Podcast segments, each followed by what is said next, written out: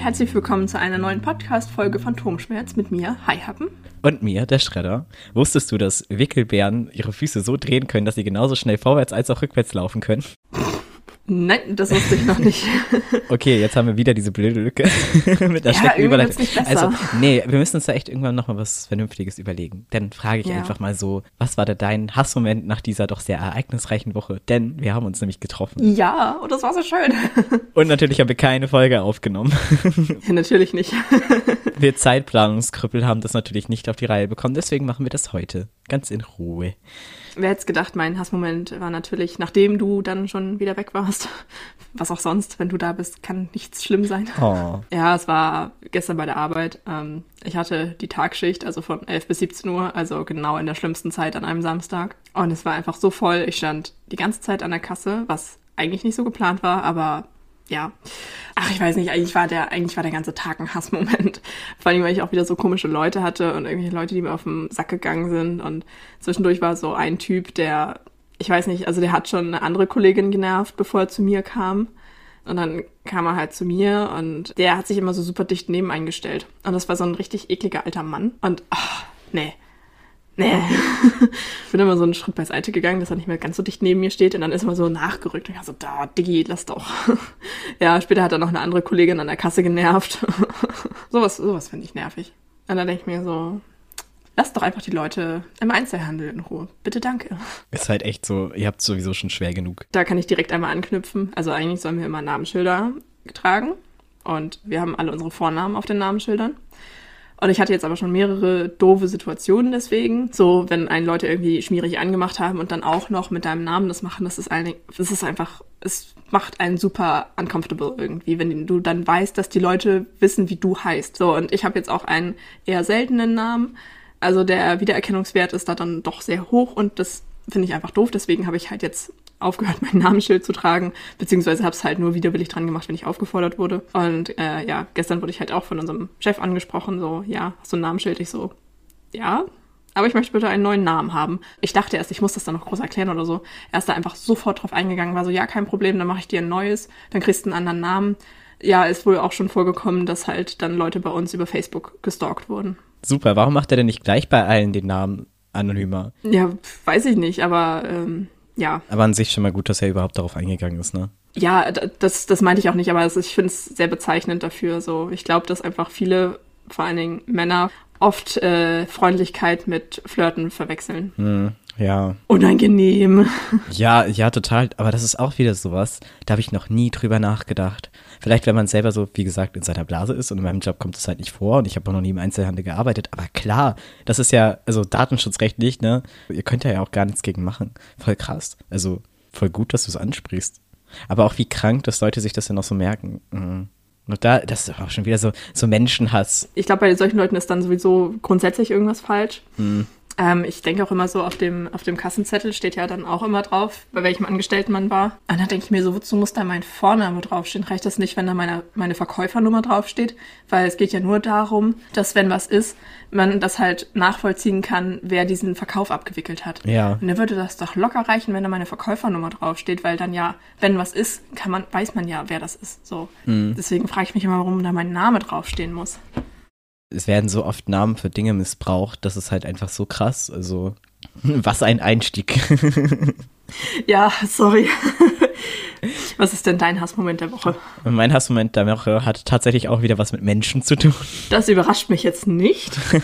Und zwar geht es wieder darum, für Dinge verurteilt zu werden, wo man einfach vielleicht mal ein Stück von seinem Teppich und seinen eigenen Ansichten runtergehen sollte. Und zwar geht es darum, ich hatte am Wochenende einen Dreh und ich bin mit dem Fahrrad angereist. Also es gab zwar Künstlershuttle und so, aber das lag halt für mich, wenn man jetzt mal sich die Zeit nehmen würde und einem Menschen zuhören würde, warum man sich dagegen entscheidet. Das lag einfach in einer völlig anderen Richtung und wäre ein riesiger Umweg für mich gewesen. Ich habe ja die Zeit bei dir verbracht und das wäre halt komplett, also in der anderen Richtung gewesen. Das hätte halt gar nichts gebracht. Nur noch viel mehr Aufwand und dementsprechend, also es war allgemein vielleicht ein bisschen ungünstig, also dann hätte ich mir vielleicht woanders eine Unterkunft suchen sollen oder so, aber naja, für mich ist das aber auch einfach normal, viel Rad zu fahren. Also ich habe ein E-Bike und ich habe Spotify, es ist für mich kein Problem, mal eine längere Strecke mit dem Fahrrad zu fahren und ich muss ganz ehrlich sagen, dass ich lieber zwei Stunden durch den Regen mit dem Fahrrad fahre, als ÖPNV zu benutzen. Ja. Die psychische Anstrengung, mit der Bahn zu fahren oder mit Bussen zu fahren, ist für mich viel größer als die körperliche Anstrengung, mit dem Rad zu fahren, wo ich einfach Zeit für mich habe und die Zeit vergeht für mich da einfach auch so wie im Flug. Du hörst halt Musik, du konzentrierst dich auf deine Strecke und kannst auch so ein bisschen, ja, nachdenken oder machst halt einen Podcast an oder so. Also ich mache das ja gerne, das, so ist das nicht. Das ist ja nicht, weil mich da irgendwie jemand zu zwingt, das ist ja eine rationale Entscheidung. Also Radfahren ist ja auch irgendwie ein Hobby, so ist doch schön, das, keine Ahnung, weißt du, was ich meine? Und wenn, es gibt ja sowas wie Regenjacken Ja. oder so. Ja, und ich meine, äh, ja, Radfahren ist ein Hobby. Manche Leute fahren halt einfach random zwei Stunden ohne Ziel so und du machst das halt, um von A nach B zu kommen. Ja, und ich meine, ich habe keinen Führerschein, ich habe mich bewusst dafür entschieden, keinen Führerschein zu machen. Und der Mensch ist ein Gewöhnungstier. Man gewöhnt sich halt auch einfach daran. Es ist dann nicht mehr so schlimm, bei Regen mal Fahrrad zu fahren. Man muss nicht immer gleich anderen Leuten ihre Werte aufdrücken. Also es gab die Situation, ich hatte das die meiste Zeit, ich habe mich dafür geschämt, das zu erzählen und habe dann gesagt, ja, in der Nähe, 34 Kilometer entfernt in der Nähe. muss ja keiner wissen. War halt irgendwie so, dass dann einer genauer nachgefragt hat und halt nicht losgelassen hat. Ja, wo musst du denn? Meinte ich, ja, den Ort gesagt und dann meinte er gleich, oh, das ist doch voll weit weg und keine Ahnung. Das war so ein älterer Herr, der dann auch irgendwie gleich mansplainen musste und der ist dann Oh zu Gott. dem äh, einem von der Fahrorganisation gegangen und meinte irgendwie von wegen, ja, das muss doch gehen, der muss hier mitfahren und keine Ahnung, es kann doch nicht sein, dass der jetzt mit dem Rad nach Hause fahren muss und dass das aber meine rationale Entscheidung war, dass wenn ich da jetzt mitfahren würde, dass statt zwei Stunden vier Stunden dauern würde, nach Hause zu kommen, war dem scheißegal. Und ich dachte mir so, ey, hör mir doch mal zu, so lass mich doch mal ausreden. Und dann hatte ich, bin ich nochmal zu dem anderen gegangen und meinte, ey, das ist überhaupt kein Problem. Und dann hat er das auch verstanden und dann war das auch kein Problem. Aber es ist halt einfach so, haltet euch doch aus den Sachen von anderen Leuten raus. Ja, das ist, ich finde, das ist so dieser ganz schmale Grad zwischen Hilfsbereitschaft und Bevormundung. Ja, Also der meinte das bestimmt vielleicht nett so. Der dachte bestimmt so, das kann ja nicht sein, dass da Leute durch den Regen fahren. Aber ja, das ist halt eben, wie gesagt, dieser schmale Grat. Du musst den Leuten halt auch zuhören, um abschätzen zu können, ob du mit deiner Hilfsbereitschaft wirklich hilfst oder ob das total unnötig ist. Mal davon abgesehen, dass die Strecke total scheiße ist, weil es halt zu wenig Radwege gibt und scheiß Straßenverhältnisse. Aber es ist halt so krass von Bundesland zu Bundesland, wie sich das unterscheidet. Zu dir, zum Drehort, sind ja auch zwei Bundesländer. Genau wie ich bist du ja auf der Grenze. Und es ist halt doch immer wieder krass, wie sich das so von einem Moment auf den anderen komplett ändert. Aber auch von Ortsteil zu Ortsteil. Also es ist immer wieder krass und krass nervig. Ähm, ich würde gerne noch mal kurz äh, einhaken zum Thema schmaler Grat. Da hatte ich nämlich neulich auch eine Situation, die mich ziemlich zum Nachdenken angeregt hat. Also ich fahre ja immer mit dem Bus bis zur U-Bahn und ähm, so, man kennt halt so seine, seine Leute, die da halt regelmäßig mit einem mitfahren und da ist eine ältere Dame, die hat, ich weiß nicht was sie hat, irgendwie eine Gehbehinderung ähm, und die hat so einen Rollator, aber nicht so einen normalen, sondern so einen krassen, wo auch oben noch so Stützen sind, dass sie sich halt so mit den Unterarmen da drauf stützen kann. Ja, und die ist aber, ich weiß, also ich persönlich weiß das, weil ich sie schon oft gesehen habe, die ist aber damit immer noch relativ gut unterwegs und die schafft es auch, äh, ihren Rollator dann selber in den Bus reinzuheben und selbstständig ein- und auszusteigen. Und sie braucht auch diese Rampe nicht und so. Ähm, also das kriegt die alles alleine hin. Und dann neulich standen wir halt wieder zusammen am Bus. Und sie wollte halt gerade einsteigen. Ich habe halt einfach gewartet und wollte sie halt vorlassen. Und dann kam von hinten ähm, einfach ein Mann an und hat ohne Kommentar ihren Rollator angefasst, um den in den Bus zu heben.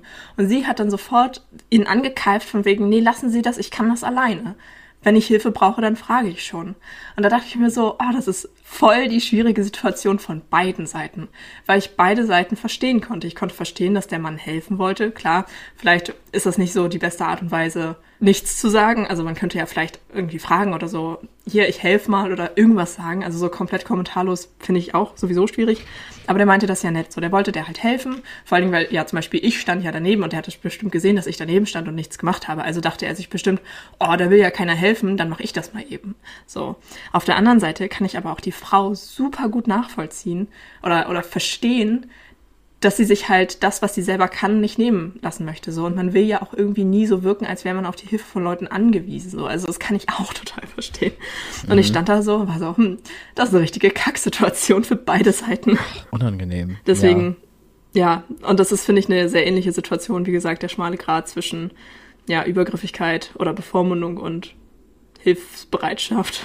Ja, das könnte man jetzt auch wieder unendlich ausweiten, weil jeder Mensch ist ja auch nochmal anders. Also es kann auch sein, vielleicht kann die Frau sich nicht richtig artikulieren aufgrund des Alters oder so und kann deswegen nicht um Hilfe fragen oder braucht eigentlich Hilfe, ist aber zu stur, es zu einzusehen oder so. Oder der Mann, der vielleicht selber einfach gerade im Stress ist und deswegen, ja, denkt, es geht einfach schneller, keine bösen Absichten hat. Ja, genau so. Man weiß halt nie, was auf der anderen Seite los ist. Deswegen, ja, ist echt schwierig. Ja. So wie gesagt, ich habe halt, ich stand nur daneben und habe sie halt einfach nur vorgelassen, weil ich ja weiß, ich habe die Frau schon oft gesehen. Ich weiß, dass die das alleine kann ähm, und auch wirklich, wirklich alleine kann und nicht nur behauptet, sie könnte es alleine. Mhm. Ähm, von daher, ja, aber ich meine, der Typ kannte sie anscheinend nicht und wollte halt helfen. Ja. Ja, und ich finde es auch immer, wenn Leute Hilfe nur anbieten oder fragen, ob sie helfen können, ist das nochmal was anderes, als wenn sie es einfach tun. Ja, stimmt. Weil es einfach zu tun ist, dann finde ich wieder übergriffig. So, aber wenn die Leute einfach nett fragen und das anbieten, so, dann stehst du ja oder dann bist du ja noch in der, in der, in der Position, selbstbestimmt zu entscheiden, ob du Hilfe haben möchtest oder nicht. So und dann finde ich es auch voll okay zu sagen, ja, ich brauche Hilfe oder nein, ich möchte keine Hilfe. So, dann finde ich beides okay. Das finde ich ein gutes Fazit. Helft gerne, aber fragt vorher nach. Ja, einfach, ich glaube, ich glaube, dann ist man immer auf der sicheren Seite, weil du genau. halt die Leute nicht, nicht einfach damit konfrontierst, sondern ihnen die Möglichkeit bietest, selbstbestimmt zu entscheiden. Und okay, klar, hast natürlich immer die Gefahr, dass die Leute dann sagen, nein, ich brauche keine Hilfe, obwohl sie die doch eigentlich brauchen und dann ist das eine weirde Situation, aber das ist ja viel unwahrscheinlicher und dann, ja, ich finde, das ist irgendwie die gefahrlosere Möglichkeit. Ich finde, das kann man aber auf viele Lebensbereiche übertragen. Einfach immer vorher absichern und mal nachfragen und ich finde, die Zeit kann man sich auch nehmen. Ja, das stimmt. Ja. Hui, das ist ein bisschen ausgeartet. Ich wollte eigentlich nur kurz was erzählen. Ja, aber kommen wir mal zurück zum eigentlichen Thema, deinem Dreh. Ja, also du hast ja dann äh, bei mir übernachtet und ich fand das sehr schön und sehr abenteuerlustig. Ich bin auch so dankbar, dass ihr das so mitgemacht habt, weil das, ich bin ja echt zu unmenschlichen Zeiten nach Hause gekommen. Also echt vielen, vielen Dank. Ja, klar, gerne. Ich meine, du hast gearbeitet noch nebenbei.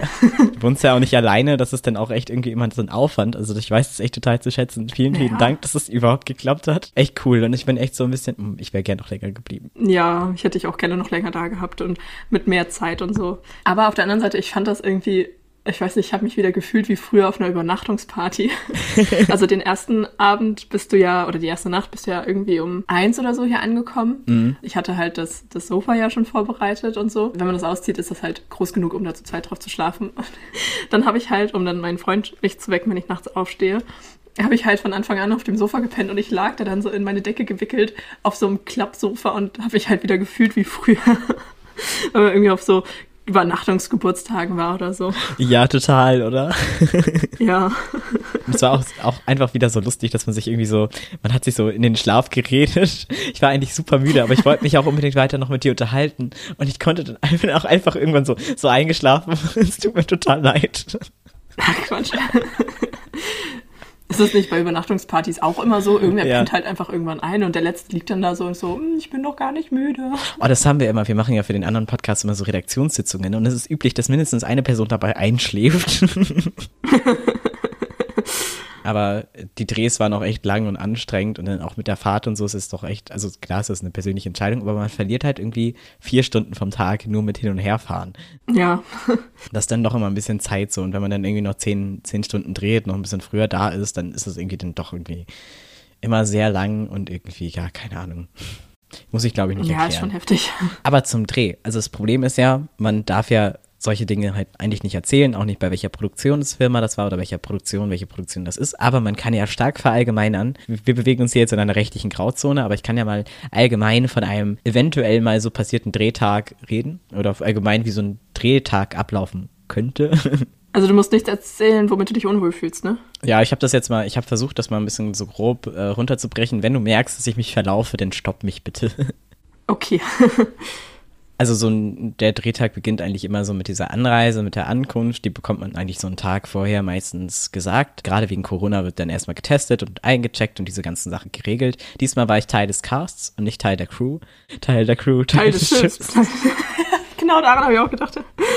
Ich wusste, dass du daran denkst. Entschuldigung. Du bist so leicht zu spielen wie eine Kinderflöte in diesem Fall. Ui, zwei Zitate in einem. Oho. Das finden auch nur wir witzig. Und das ist ja das Schöne, dass es unser Podcast ist. ihr, ihr, müsst es ja nicht hören. Genau, dann kommt man ins Kostüm und in die Maske. Das ist auch eine ganz witzige Erfahrung und ich habe auch festgestellt, wie wichtig eigentlich Kostüm und Maske sind, weil je nachdem, wie die Stimmung dort ist, so wird auch der Dreh. Also wenn es da schon super stressig und gehetzt ist, dann überträgt sich das so auf die ganze Produktion. Aber die Maske und auch Kostüm sind eigentlich so Orte, also Maske noch mehr als Kostüm, wo Ruhe ausgestrahlt wird. Da kommt man halt noch mal runter, alle sind lieb und fürsorglich und so. Ich finde das immer so absurd. Das fand ich schon beim Theater immer absurd. Du sitzt dann da und es wuseln so viele Leute um dich rum und machen dich so fertig ich werde mich da nie dran gewöhnen. Also ich will ja auch nicht in den Bereich gehen, aber es ist halt so, ich finde es immer witzig irgendwie. Also nachdem man fertig gemacht wurde, ist man dann in dieses Zelt gegangen, wo man sich dann aufhalten konnte. Da gab es dann Tee, Kaffee, auch mit allen möglichen äh, Milchalternativen. Das war total krass gemacht, das hätte ich nicht gedacht. Und also das war halt wirklich so ein Zelt mit so Bierzeltgarnituren, konnte man da halt einfach bleiben, bis man dann irgendwas machen musste. Also das war an der Basis. Man kann sich das vorstellen. Das ist so ein Gelände gewesen, das haben die angemietet. Da gab's so ein Stallgebäude und aber auch ganz viele dieser Wegen, die man, also so Wohnwegenartig, wo man sich dann fertig machen konnte, wie man das halt kennt, wenn man an so Filmsets denkt, diese weißen Dinge, wo dann Maske oder Kostüm dran steht. Es gab auch einen Wagen, da waren halt so Wäschetrockner drin, die haben wir auch gebraucht. Weil, also den einen Tag bin ich ja komplett nass geregnet da angekommen und dann wurden meine Sachen einfach in den Trockner gepackt und dann waren sie halt wieder trocken. Das war halt super praktisch. Die waren echt sehr, sehr gut ausgestattet und auch sehr, also für, jeden Fall irgendwie gewappnet. Dann wurden wir dort halt äh, auch gebrieft und haben die Dispo bekommen. Also die Dispo ist so ein Blatt, da steht dann so drauf, wer was macht, wann, wo, wann, wie ist der Zeitplan, aber auch so Telefonnummern von Leuten, die wichtig sind, äh, wie das Wetter wird, äh, wann so ein Aufgang, so ein Untergang sind und solche, also da steht wirklich alles drauf. Und da war witzigerweise, ich muss einmal kurz nachgucken, so richtig random stand da so als Hinweis, also die ganzen wichtigen Sachen oben stand halt das ganze Team, so ein riesiger Absatz, dann die Adressen, das Logo und so, Produktion, Regie, Kamera, Produzentin und so, Maskenbild, Szenenbild, also die ganzen Gewerkschaftsleiter. Und da drunter steht einfach so richtig random Umwelttipp.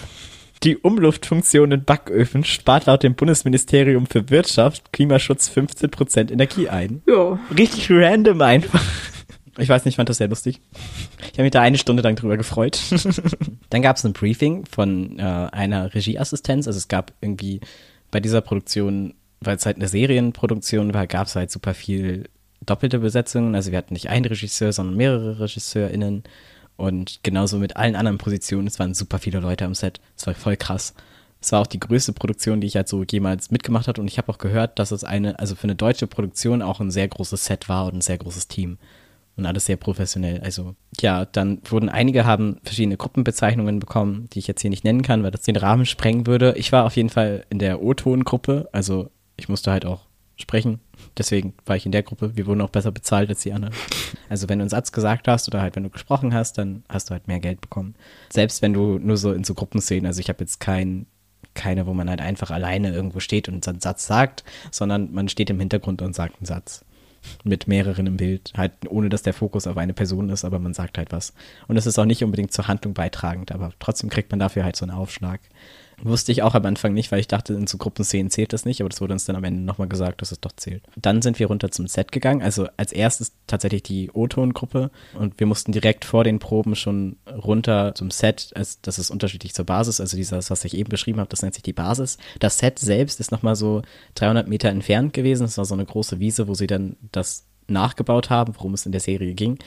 Und also die haben wirklich für, keine Ahnung, vier, fünf Monate so ein riesiges Gelände einfach angemietet und haben sich da alles aufgebaut. Also so ein Stück Land. Und das fand ich total faszinierend. So, das kann man sich, glaube ich, mal merken. und dann ist da halt einfach für vier Monate richtig Betrieb. Wahnsinn. Und danach ist da wieder Wiese. Naja, da haben wir dann nur Tonaufnahmen gemacht. Das bedeutet, wie der Name schon sagt, man hat nur Ton, man spielt nicht, sondern wir haben, obwohl in der einen Szene haben wir tatsächlich auch so getan, weil es war halt wichtig, dass wir von hinten rankommen. Und ähm, dann haben wir, glaube ich, eine Stunde lang halt nur Tonaufnahmen gemacht. Ähm, und dann kam, dann waren Proben und Drehbeginn, dann kamen so nach und nach immer mehr Komparsen und KleindarstellerInnen dazu.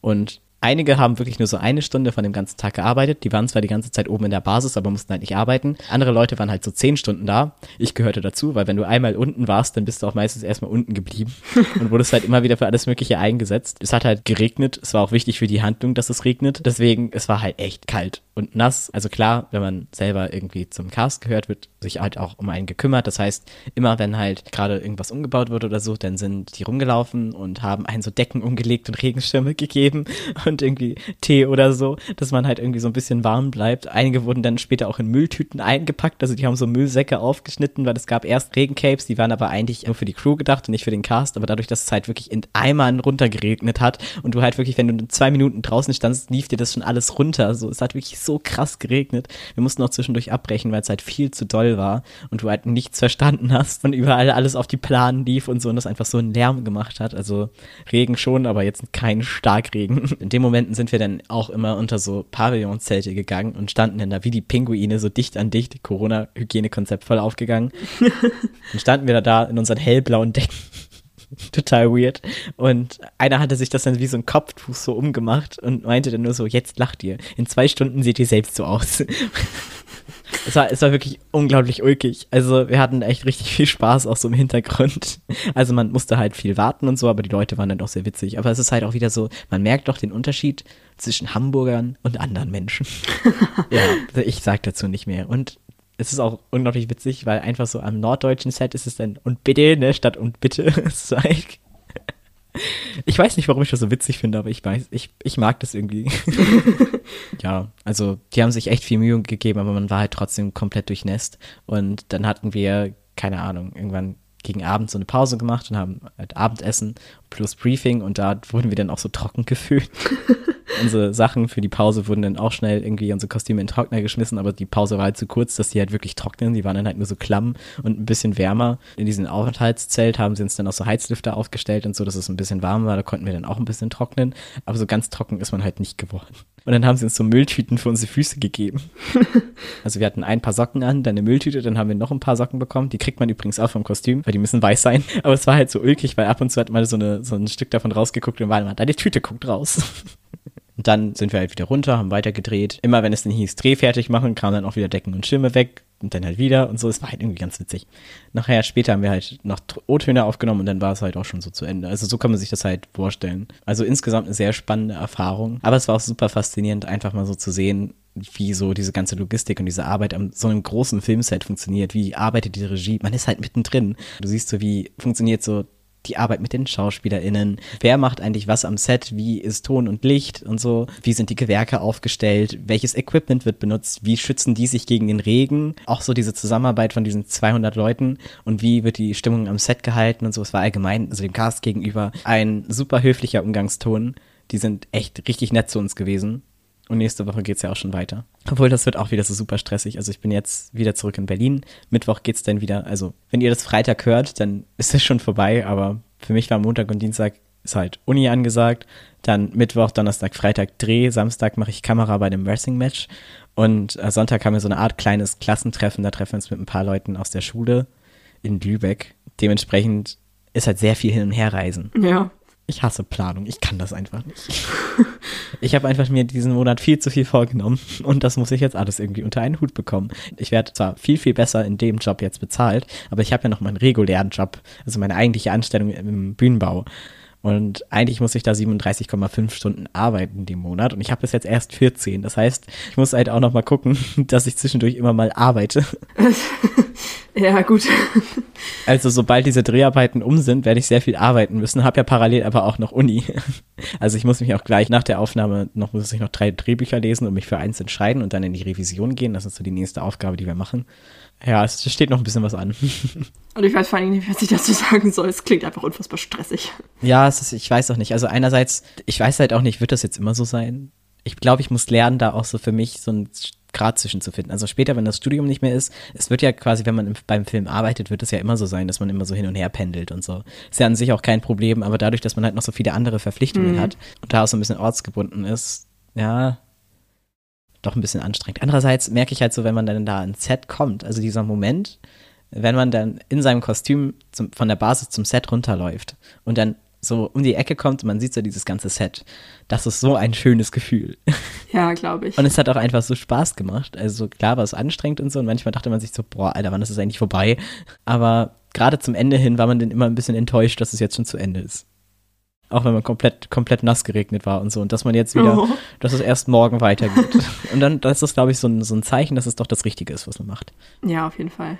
Und dass ich das schaffe. Also, das war ja jetzt so komplett selbst sich darum beworben, um diesen, diesen Job quasi, irgendwie alles organisiert, hinzufahren und so und das sich getraut, überhaupt diesen Schritt zu gehen und sich da vor die Kamera zu stellen, ist ja auch nochmal irgendwie so für mich eine Überwindung. Also ich hätte nicht gedacht, irgendwie so, ich habe mir sehr viel Gedanken gemacht, dass das alles so klappt und dass ich das so hinbekomme, so entspannt irgendwie. Also mehr oder weniger entspannt. Aber für mich im Verhältnis zu vorher, man soll ja immer sich nicht mit anderen vergleichen oder so. Ja. hätte ich vor einem Jahr nicht gedacht, dass ich das so hinkriege und auch den Mut habe, so irgendwie. Ich meine, das war, der Drehort war auf dem Dorf irgendwo, da alleine hinzureisen und dann auch alleine da mit dem Rad halt hinzufahren, diese großen Strecken und so, bei Nacht und Wetter. Ich habe auch immer tatsächlich auf der Rücktour habe ich immer so geguckt, okay, wie viele Kilometer habe ich noch? Wenn ich jetzt, also wenn jetzt mein Reifen platzt, weil das war so überparanoid, weil dieser Weg so absolut uneben war. wenn jetzt mein Reifen platzt, wie lange reicht denn noch mein Akku vom Handy? Ab wann kann ich ungefähr laufen? Und habe ich so geguckt, okay, so und so viel Kilometer, das bin ich immer von früher, also früher vom Bus nach Hause gelaufen. Also brauche ich dafür so ungefähr so und so lange. Da war aber noch der Berg, das heißt, vielleicht brauche ich ein bisschen weniger. Das und das ist ungefähr die Strecke von Uni bis nach Hause. So, da habe ich immer so, so mitgerechnet. Und so kann man natürlich auch einfach, ich habe, also mir kam die Fahrt halt immer super kurz vor. Also die ersten zehn Minuten kamen mir halt unfassbar lang vor und die restliche Zeit dann so wie zwei Minuten. Krass. Irgendwann kommt man so in diesen Tunnel Tunnel und dann fährt man halt einfach und ist so konzentriert darauf, nicht in diese Schlaglöcher zu fahren. Oder okay, gut, hier diesen Punkt kenne ich, hier war ich schon mal. Und dann guckt man halt so, wo man halt langfahren kann.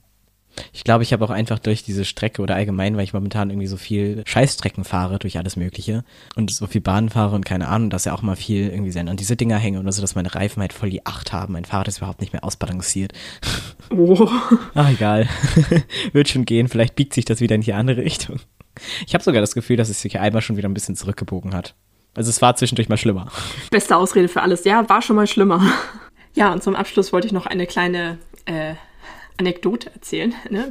Brötchen für Anekdötchen ist mir mein Lebensmotto. ähm, ja, ich, ich bin mir so, ich, ich versuche mich da immer so ein bisschen zu, drauf zu konzentrieren. Ich mecker immer sehr viel und erzähle immer doofe Dinge, deswegen möchte ich auch schöne Dinge erzählen, einfach damit man, damit ich für mich selber das Gefühl habe, dass die schlimmen Dinge nicht so überwiegen, sondern dass auch schöne Dinge passieren.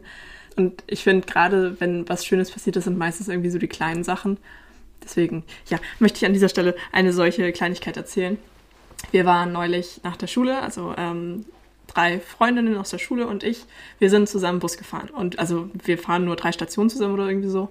Ja, und wir standen da halt so zusammen, haben uns halt nicht hingesetzt, weil wir halt nicht so weit fahren und haben halt uns normal unterhalten und so. Und das war ganz lustig so, aber halt nicht ungewöhnlich so. Und plötzlich hat uns eine, ähm, eine Dame angesprochen und ich habe es überhaupt nicht gerafft, was die von uns wollte, weil irgendwie ankam, ja, ich würde am liebsten ein Foto von euch machen, aber ich habe mein Handy nicht dabei. Ich war so, hä, was will die jetzt mit Fotos? Und dann äh, meinte sie, dass sie uns beobachtet hat und das total toll findet, dass wir so eine bunte, gemischte Gruppe sind und uns trotzdem so gut verstehen und so viel zusammen lachen und so. Oh. Und dann habe ich so in die Runde geguckt, war es okay. Also ja, wir sind schon sehr unterschiedlich. Vor allen Dingen eine Freundin, Muslima, trägt ein Kopftuch und immer so ganz lange Sachen und so. Und dann stehe ich daneben.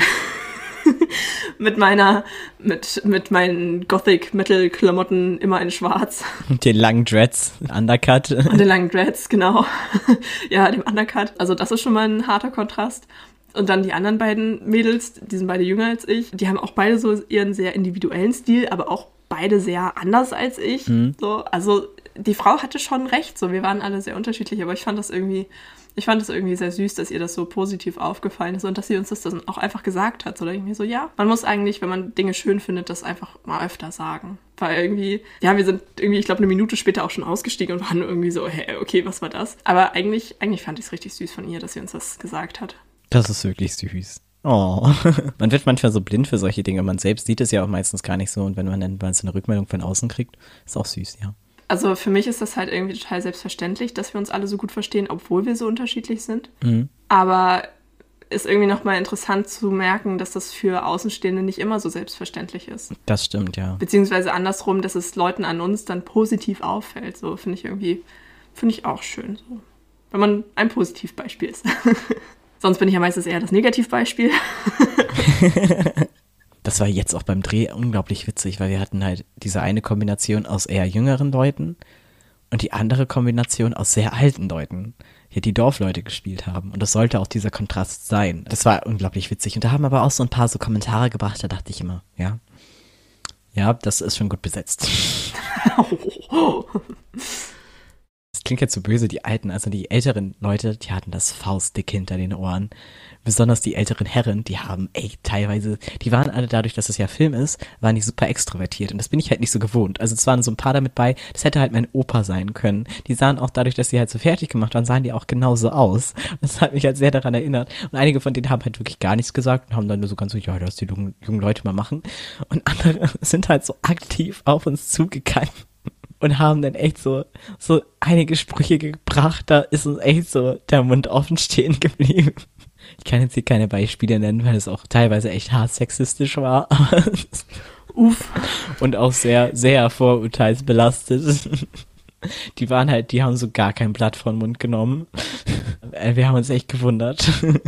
Insgesamt, es war echt so, das hat echt meinen Horizont erweitert. Ich habe so viele Eindrücke, dass ich das alles erstmal irgendwie verarbeiten muss man war wie so ein Schwamm und man konnte gar nicht alles, also so ein Schwamm in einem Wassereimer, man konnte gar nicht alles aufsaugen an Informationen und Eindrücken.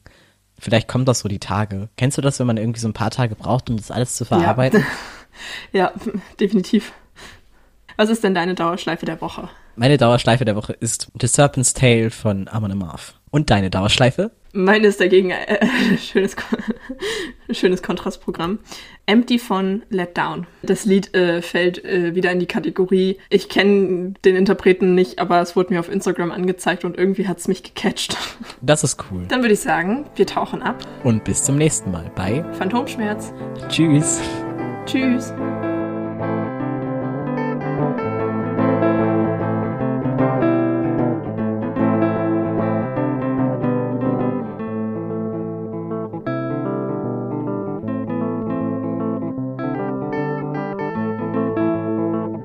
Dazu möchte ich mich jetzt leider nicht äußern. ich glaube, ich, ich habe das Gefühl, man, man kann nur was Falsches sagen. ich glaube, ich schneide das raus. Sehr schön, sehr kontrastreich, sehr abwechslungsreich. Mir ist aufgefallen, ich muss die Dauerschleife mal wieder ein bisschen auf Vordermann bringen. Ich habe ein paar Tage, also ein paar Mal vergessen, das drauf zu packen. Aber es ist auch niemandem aufgefallen. Ich werde mich drum kümmern. Aber es ist halt auch niemandem aufgefallen. Und du bist weg. Same procedures every year. Hallo und wunderschönen guten Tag.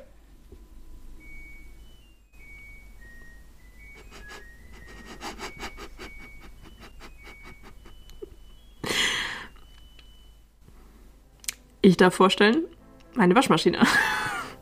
Oh Gott, ist die süß. Das ist niedlich, oder?